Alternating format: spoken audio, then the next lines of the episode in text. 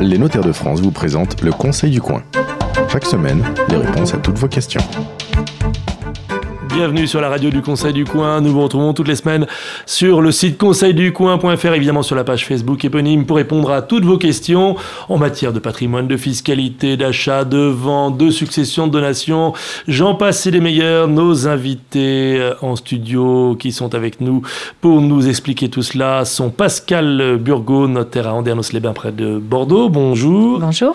Et Jean-Yves Lehars, notaire à Rospordin près de Concarneau. Bonjour. Bonjour. Euh, dans le Finistère et pas dans le Morbihan, comme j'ai pu commettre l'erreur une fois, donc je m'en excuse. Aujourd'hui, je vous propose ensemble de parler d'un sujet... Euh, ah j'ai l'impression qu'avec vous, les sujets, c'est toujours conflictuel au final. Mais celui-là, c'est un sujet de, pas mal d'histoires dans les familles. L'indivision, évidemment. Euh, à l'individu, nul n'est tenu. Vous connaissez l'adage. Plusieurs millions de personnes en France, et même dizaines de millions, en fait, sont en situation d'indivision, à commencer par les couples hein, qui ont acheté un, bien ensemble. Et en cas de séparation, il leur faudra bien souvent sortir de l'indivision. L'indivision concerne aussi frères et sœurs, mais aussi parfois euh, cousins, les cousins entre eux lors d'une succession. Bref, euh, des milliers, des dizaines de milliers des dizaines de millions de cas d'indivision en France et euh, il vous faut tout savoir pour, au moment où ça va vous arriver, en sortir le mieux possible. Alors, est-ce que j'ai été... Clair ou concret dans ce que j'ai dit sur. Déjà, c'est comment on rentre en indivision. Ah, avant de sortir, il faut rentrer peut, dedans. On peut, oui, voilà. Avant de sortir, il faut rentrer dans l'indivision. Alors, on y rentre volontairement quand on achète, mm -hmm. avec des précautions qu'on va voir, et puis on y rentre involontairement quand lorsque l'on hérite. Oui, quand quelqu'un décède, vous êtes tous héritiers en indivision sans avoir choisi d'y être. Euh, par contre, donc, euh, quand vous entrez en indivision volontairement, c'est lorsque vous achetez que vous n'êtes pas marié, on va partir du principe que vous êtes marié sans contrat de mariage, qu'il y a une communauté qui existe avec votre conjoint, et donc vous achetez, le bien, il est dans la communauté. Donc vous n'êtes ah, pas là, en ça c'est quand on est marié. Là, là c'est encore simple. Vous n'êtes pas en séparation de biens, je ne vais pas compliquer les choses, mais par définition, pour les millions d'auditeurs qui nous écoutent, qui sont mariés, entre guillemets, ils sont mariés sans contrat de mariage, donc c'est la communauté. Par contre, ils achètent en communauté, c'est bien, mais s'ils divorcent, la communauté disparaît, et là, volontairement, mais malgré eux, ils tombent dans l'indivision, qu'il va falloir effectivement liquider aussi. Mais donc, on peut, euh, on peut se rester, séparer, oui, bons rester, amis, voilà, et, et mettre en place des règles oui. de copropriété finalement. Surtout si on décide de transmettre. Oui, aux enfants. Oui. Parce que rester en indivision, une fois divorcé, c'est très bien, mais si un retrouve un conjoint, si un retrouve une activité mmh. patrimoniale, etc., euh, c'est pas bon de rester en indivision. Vaut mieux liquider et solder les comptes entre eux une fois pour toutes. Soyons très clairs, il y a des gens que ça arrange de rester dans l'indivision, surtout quand on a l'usage du bien individu en l'occurrence. Oui, ou que c'est un bien euh, fiscalement intéressant, ouais. que c'était pour défiscaliser, qu'on a un régime favorable, qu'on veut continuer à en profiter mais sans le remettre en cause. Mais mmh. cette indivision, elle est momentanée, elle n'est pas mmh. comprise par euh, le législateur et par le Code civil. On ne peut pas s'inscrire dans une dimension pérenne. Euh, la convention d'indivision, qui est un contrat que l'on va conclure justement dans le cadre de la procédure de divorce, c'est un contrat qui est limité à 5 ans. Certes, on peut, le on peut le reconduire, mais il est limité à 5 ans. Pourquoi? Mais Parce qu'il vient contrarier une règle fondamentale de notre Code civil que vous avez rappelée. Ah, c'est exactement. Code Napoléon et le code napoléonien. Donc, euh, on va dire que c'est l'exception. Rester, mmh. maintenir une indivision forcée, c'est l'exception. Et en plus, on va avoir énormément de difficultés à la mettre en place parce que, effectivement, vous en aurez un des deux qui va habiter le bien, parce qu'on par, par, principe, ils ont divorcé, donc on ne peut pas mmh. imaginer qu'ils vont continuer à cohabiter. Bon, c'est vrai aussi pour une maison de vacances, hein, une résidence secondaire. Euh, voilà, il, il, y a un des deux qui en, a, la jouissance. Qui en a la jouissance. Donc, qui va payer euh, les dépenses mmh. Qui va payer les travaux? Est-ce que si la chaudière euh, tombe, tombe en panne, est-ce que j'ai les pouvoirs de la changer dit, Celui qui a l'usage euh, en paye aussi toutes les charges? Est alors, mmh. où est-ce qu'on est qu'on va aller?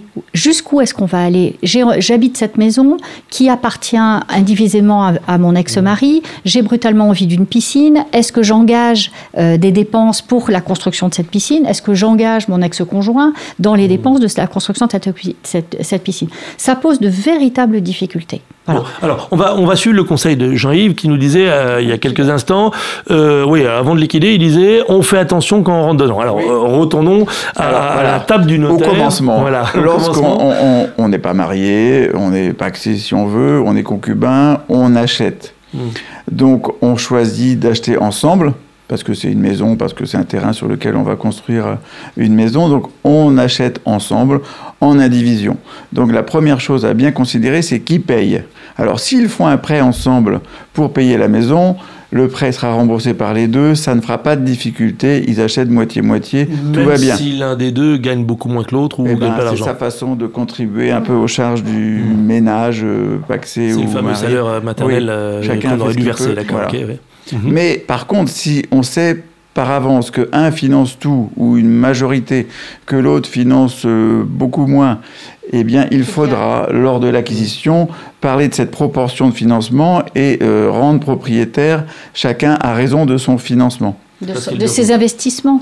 Si l'un des deux a un apport personnel qu'il a constitué avant, de, avant sa vie en commun, ou s'il il investit des fonds qui lui viennent de sa propre famille, il faut pouvoir en tenir compte. Ah oui, tiens, ça c'est intéressant. Donc en gros, j'hérite d'une somme euh, d'argent et je décide de l'injecter dans une maison euh, que l'on va acheter. Euh, là, il faut qu'on flèche cet argent, en gros, c'est simple. Il faut, il faut distinguer si cet investissement se fait par anticipation, c'est-à-dire au moment de l'achat, ou s'il va se faire postérieurement à l'achat. avant l'achat, il est important d'en tenir compte dans les proportions d'acquisition. Je vais acheter plus euh, de portions indivises parce que j'investis mon propre argent. Si l'investissement euh, a lieu après l'acquisition, là c'est beaucoup plus compliqué. On va travailler avec des reconnaissances de dette entre les co-indivisaires de façon à tenir compte de cette somme qui n'a pas. Sauf que ces reconnaissances de dette, elles n'existent pas. Il faut les créer. On va les créer. Ah, on va les créer. On va posteriori, donc oui. d'accord. Oui, oui, on va les créer. J'ai acheté. Je vous donne un exemple. J'ai acheté moitié moitié euh, un terrain avec mon copaxé. Normalement, toutes les dépenses, tous les investissements postérieurs à l'achat du terrain vont être supportés 50-50. Idéalement, comme disait Jean-Yves Le Hars, euh, avec un prêt.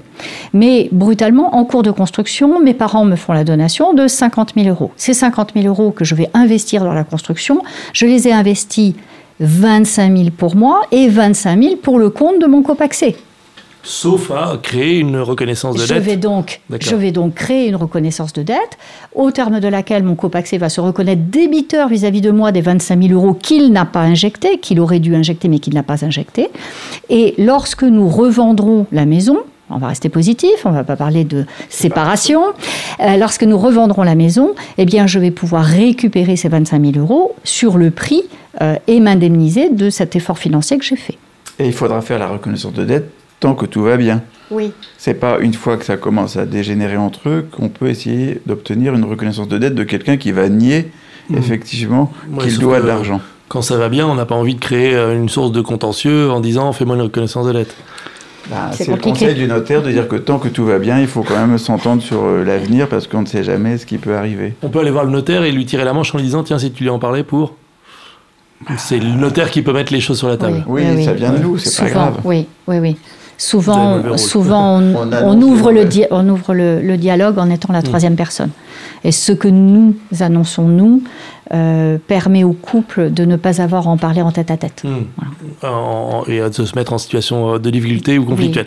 Euh, on le comprend, l'indivision, en gros, il y a quand même, j'allais dire, un prédateur et une, une proie, ou en tout cas, il y a des forts et des faibles dans l'indivision pour plein de raisons, parce qu'on occupe le bien, parce que on est plus gros indivisaire. Bref, comment protéger aussi bien les intérêts de ceux qui sont forts dans la division que ceux qui sont faibles, que ce soit en pourcentage ou en capacité à se battre. La loi protège quand même parce qu'ils sont en indivision. Alors même si vous avez 2% et que l'autre a 98%, vous êtes quand même bien protégé par le code, vous êtes en indivision. Donc, c'est pas une question de majorité, on n'est pas dans une question de société. rien, donc euh, Si, si, je peux t'embêter si tu veux vendre, moi je veux pas, j'ai 2%, voilà, il faudra aller au tribunal, c'est compliqué, mais on a des droits, c'est pas parce qu'on est minoritaire que la maison sera vendue sans votre accord, sans votre écrit. Je qu'il y avait une majorité qualifiée de 66%. ça, c'est ce que les gens croient. Ça, c'est ce que les gens croient. Mais non, c'est une personne, une voix. Euh, même si je n'ai que 2% dans l'indivision, j'ai les mêmes droits et les mêmes obligations que celui qui a 98%. On, on va distinguer le financier des droits, euh, des droits juridiques. Ça veut dire qu'il y en a un qui paye 98% des charges et, euh, qui a 90% du bénéfice, mais en revanche, en termes de, de, décision, de décision l'usus. Oui, mais 2%, mais 2% compte autant que les 98%. Si je veux sortir de l'indivision, je vais pouvoir exiger de sortir de l'indivision avec mes 2%. Si au contraire, Avant de sortir, oui, avant de sortir l'indivision, je voulais euh, entretenir l'indivision. Il y a un trou dans le toit. Euh, j'ai 98%, je vais payer 90% de la facture. De la facture. Mais c'est moi qui décide euh, de réparer le toit ou il faut. Non, il, va vous, il, va vous, falloir une, une, unanimité. Une, une, unanimité. Alors, pas forcément, parce que là, vous parlez d'un cas qui pourrait mettre en péril le bien. on donc, doit protéger voilà, le bien. On doit protéger le bien. Donc là, effectivement. donc, à 2%, vous pouvez signer le devis pour réparer la toiture. Et vous, et vous engagerez les 98% de ah, celui qui d'accord. Dans l'intérêt bien compris de l'indivision. C'est pas égoïste, c'est pour le bien. Et ce qui oblige l'autre à quitter la facture parce que vous deviez sauver la, division. D'accord. Et si c'était euh, pas quelque chose d'urgent, mais euh, du, confort, voilà, la piscine. C'est autre chose là. D'accord. Il faut, faut le décider ensemble. Voilà, la fameuse piscine va demander quand même euh, l'unanimité.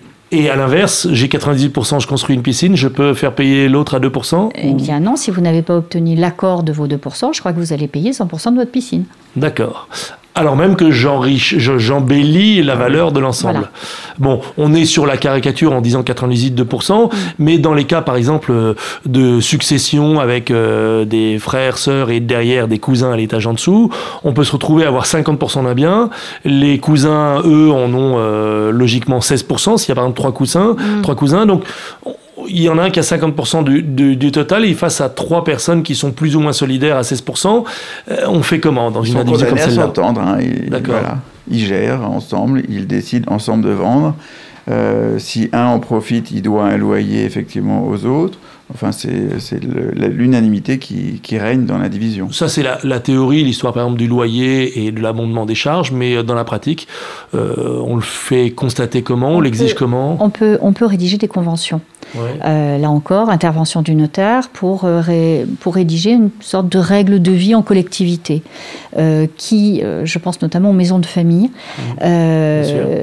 où on va... Grand cas classique d'indivision. Voilà, grand cas classique de l'indivision, dans lequel on va essayer d'imaginer tous les cas de figure, quand est-ce qu'on en profite, quelles sont les branches de famille qui y vont et à quelle période ils ont le droit d'y aller. Au moment de l'occupation, est-ce qu'on prévoit euh, des indemnités de nuitée qui bénéficient à la totalité de l'indivision pour je pense, euh, couvrir, les frais, couvrir les frais ou pas? Ou est-ce que les dépenses sont individualisées? Euh, Qui est le gérant de cette indivision? Parce qu'il faut quand même qu'il y ait un interlocuteur unique vis-à-vis, je pense, aux entreprises qui font des travaux. qui, qui a les pouvoirs? Euh, ça, on a l'habitude de les, on a l'habitude de les rédiger. Voilà, ce sont des, conventions d'indivision. Je vous pose la euh, question à chaque fois. Euh, vous êtes plus surpris. c'est un gros travail pour un dossier comme celui-là. Donc là, vous êtes sur des honoraires libres. Oui, on est, on est, on est hors tarif pour ce genre de, de convention.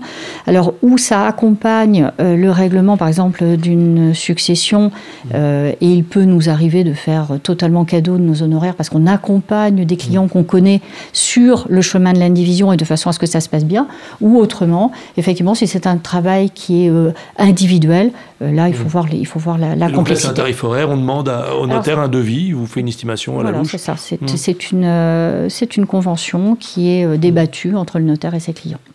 Euh, avant de faire appel à, la justice, est-ce que l'on peut euh, euh, trouver une solution dans le cas d'une indivision pour en sortir, pour en régler le fonctionnement avec le notaire? En gros, est-ce que vous pouvez faire le, juge de paix en quelque sorte? Le médiateur Oui, le médiateur. Le principe, c'est que le notaire est effectivement le juge de l'amiable et, donc de paix, entre guillemets. De justice, et c'est hein, vrai qu'on est là pour éviter, pour déminer, pour que ça se passe bien et qu'on n'ait pas besoin d'aller au tribunal. Donc, ben, on leur dit, vous voulez vendre, on essaye de négocier entre eux, est-ce qu'ils veulent vendre tous On essaye de d'organiser euh, la sortie de l'indivision, parce que c'est pas forcément vendre, c'est ça peut être un partage. Il y a un ou plusieurs qui veulent garder. On peut éliminer quelqu'un, mais gentiment, volontairement, parce qu'il veut sortir de l'indivision. Donc on lui verse sa part. Mmh. Et puis il sort de l'indivision, les autres restent en indivision. Voilà, on était quatre, on reste à trois. Euh, voilà, c'est amiable.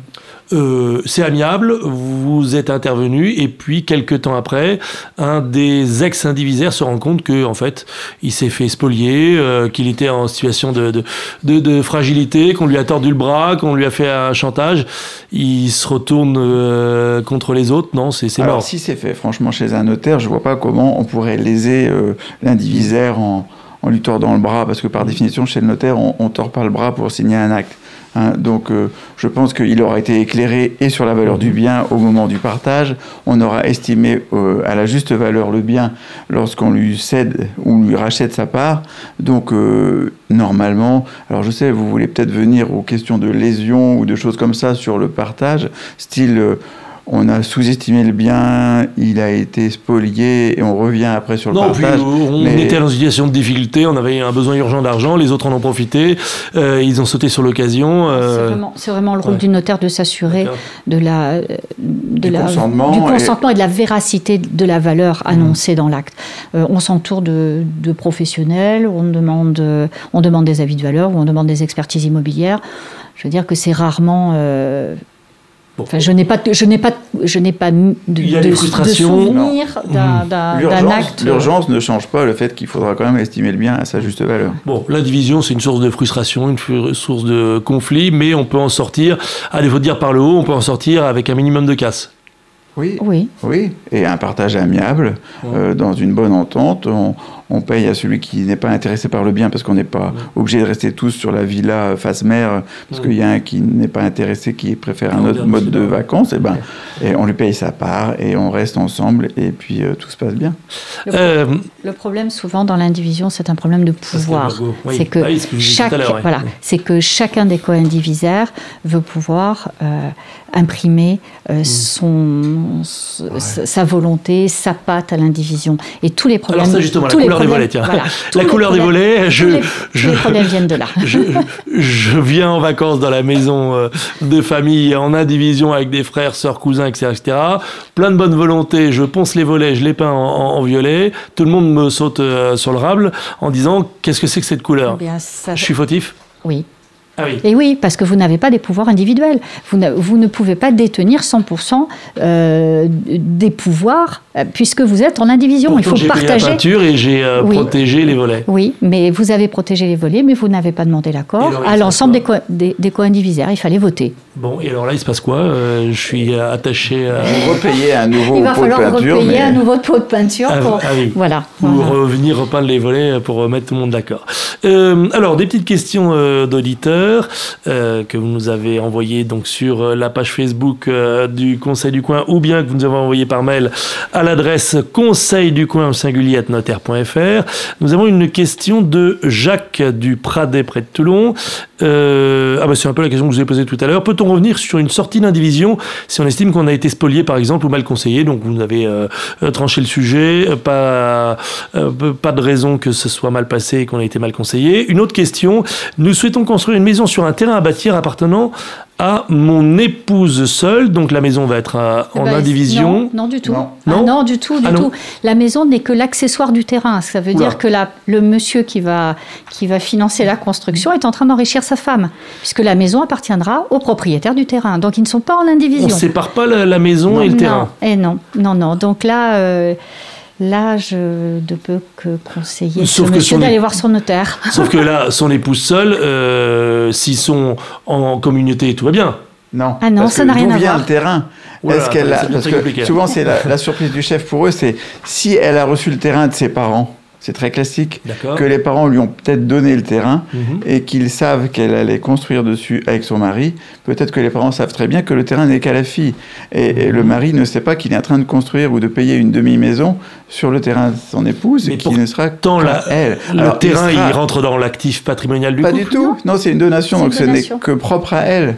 D'accord. Sauf hypothèse d'école, mais bon, on évacue ça, mais sauf à ce que les parents, généreusement, ont donné le terrain à leur fille en demandant que ce terrain rentre dans la communauté. Et là, c'est un acte, c'est un acte particulier. Non, c'est dans la donation, au lieu de donner à leur fille euh, simplement, dans la donation à leur fille, ils indiquent que ça tombera dans la communauté. D'accord. Ça se voyait il y a des dizaines d'années, ça, se voit très, très... de mariage. Non, même pas, mais c'était avant que le divorce ne soit presque la règle du mariage. Mm, oui, bon, vous y allez un peu fort, un, sur deux quand même. Il y en a un sur deux qui marche. Euh, d'accord. Euh, là, dans ce cas-là, dans ce cas-là, ce monsieur est en train d'enrichir son épouse. Alors ça se réglera au moment d'une succession ou d'un divorce. un sur deux, mhm. euh, puisque bien entendu il a droit à une indemnité euh, ah, par le fait. Alors, euh, mais il n'est pas en indivision. Il n'est pas propriétaire. Il n'a pas de titre de propriété. Oui, mais c'est pas très rare puisque vous dites qu'il pourra obtenir une indemnité. Si oui. tant qu'on puisse la payer à ce moment-là. Oui, d'accord. Mais l'indemnité, elle va être constatée. il aura bien enrichi sans cause ou, avec une cause sans cause. enrichissement sans cause. C'est une forme d'enrichissement. Il aura enrichi sa femme, c'est vrai, mais c'est vrai, mais euh, elle est seule titrée. Hmm. Elle est seule propriétaire. Rien ni personne ne pourrait l'obliger à vendre la maison pour indemniser son mari. Bon alors donc qu'est-ce qu'il faut faire là? Qu'est-ce que vous conseillez Aller voir son notaire. Oui et, aller voir son notaire et pour nos auditeurs qui ne euh, euh, vont pas aller voir le, notaire mais qui sont dans ce cas-là, il y a une solution quand même? Alors on peut imaginer, ça arrive c'est juste un terrain pour l'instant. C'est juste un terrain où c'est une maison qui est en très mauvais état. Parfois, on recommande, s'ils n'ont pas d'enfants, ben, imaginons, tout va bien dans le meilleur des mondes, elle donne, parce qu'ils sont mariés, elle donne le terrain qui était à elle, parce qu'elle l'avait acheté avant de se marier. Elle donne la moitié de ce terrain à son mari. Du coup, ils sont moitié-moitié, et certes en indivision chacun. Donc, là, on va chez le notaire, on fait un acte de donation ah bah entre conjoints. On peut faire un aménagement du régime matrimonial sans passer par l'acte de donation. On peut parfaitement convenir, quel que soit le régime du départ, qu'il y aura une bulle commune concernant ce, ce terrain ou cette maison. D'ailleurs, on peut rajouter une clause en disant si jamais on divorce, je récupère ce que j'ai amené dans la bulle commune. Enfin, il y a tout un tas, il y a tout un tas d'idées. On a tout un tas de, hmm. méthodes pour euh, arriver à, à, planir les difficultés. Bon, l'indivision entre, entre conjoints et l'indivision entre frères et sœurs. Là, on en a parlé très rapidement. C'est surtout moi qui ai parlé des frères et sœurs et des cousins. Euh, pareil, on vit pas ensemble. Hein. Les frères, les sœurs, les cousins, euh, on vit pas ensemble. On est sur d'autres planètes. On est parfois sur, enfin, en tout cas, on est sur d'autres continents ou dans d'autres régions du, du pays. Et là, pour se mettre autour d'une table, on a d'autres choses à faire quand on se met autour d'une table. Donc on n'en parle jamais en fait, et, ça traîne. Vous avez des indivisions comme ça qui peuvent traîner euh, en longueur? On a, des biens qui souvent se dévaluent parce que personne n'investit dedans, parce que personne n'a les moyens ou la volonté d'améliorer un bien qui n'est pas qu'à lui. Et l'idéal, c'est d'arriver à un partage où il y a vraiment un qui veut garder le bien et qui va le racheter aux autres et qui pourra investir une fois qu'il est seul propriétaire ou à quelques-uns. C'est pas la peine de rester à 8 sur une maison avec personne qui ne veut bouger ou sortir un peu d'euros pour l'améliorer. Donc l'idéal, c'est de garder seulement les plus motivés. Mm. J'ai l'exemple d'un voilà, j'ai l'exemple d'un dossier. J'avais cinq frères et sœurs qui, avant la guerre de 14, euh, avaient acheté ensemble un bien sur le bassin d'Arcachon. Mm. Euh, les, ils seront tous morts très rapidement, notamment les, les, frères qui sont morts à la guerre, sans postérité, et les successions n'ont jamais été réglées. Et dans les années, euh, je sais pas, ça devait être 2004 ou 2005, j'ai un monsieur qui se présente et qui dit Je crois que je suis propriétaire euh, de cette maison, qui bien entendu est au Cap Ferré. Donc là, il y avait un léger intérêt à s'intéresser à cette maison. Euh, et quand on s'est penché sur le dossier, en fait, ils étaient, plus, de 80 personnes propriétaires du bien. Voilà, on a eu à régler cette indivision qui s'est soldée par le rachat des parts, puisque le monsieur qui était venu me voir et qui avait très envie d'être seul propriétaire de la maison a été obligé d'indemniser les 79 autres. Mais euh, c'était un cas intéressant d'une indivision. Et personne n'avait les clés, personne n'allait dans cette maison. Elle était fermée depuis des, décennies. était fermée depuis des décennies. Voilà. D'accord. Bah, écoutez, c'est une belle histoire. Euh, on espère que vous en avez d'autres comme ça à vous raconter dans les congrès de notaires ou dans les dîners entre notaires. On a fait le tour de toutes nos questions. Je vous remercie infiniment d'avoir répondu à nos questions sur l'indivision. Si vous avez des questions vous aussi à nous poser, n'oubliez pas notre adresse mail conseil du coin notaire.fr et la page Facebook du Conseil du coin. Et on se retrouve la semaine prochaine. Et évidemment, allez sur notre euh, page où vous trouverez tous les conseils du coin autour de chez vous dans les cafés le premier samedi du mois. C'était le Conseil du coin avec les notaires de France. Pour poser vos questions, rendez-vous sur la page Facebook du Conseil du coin.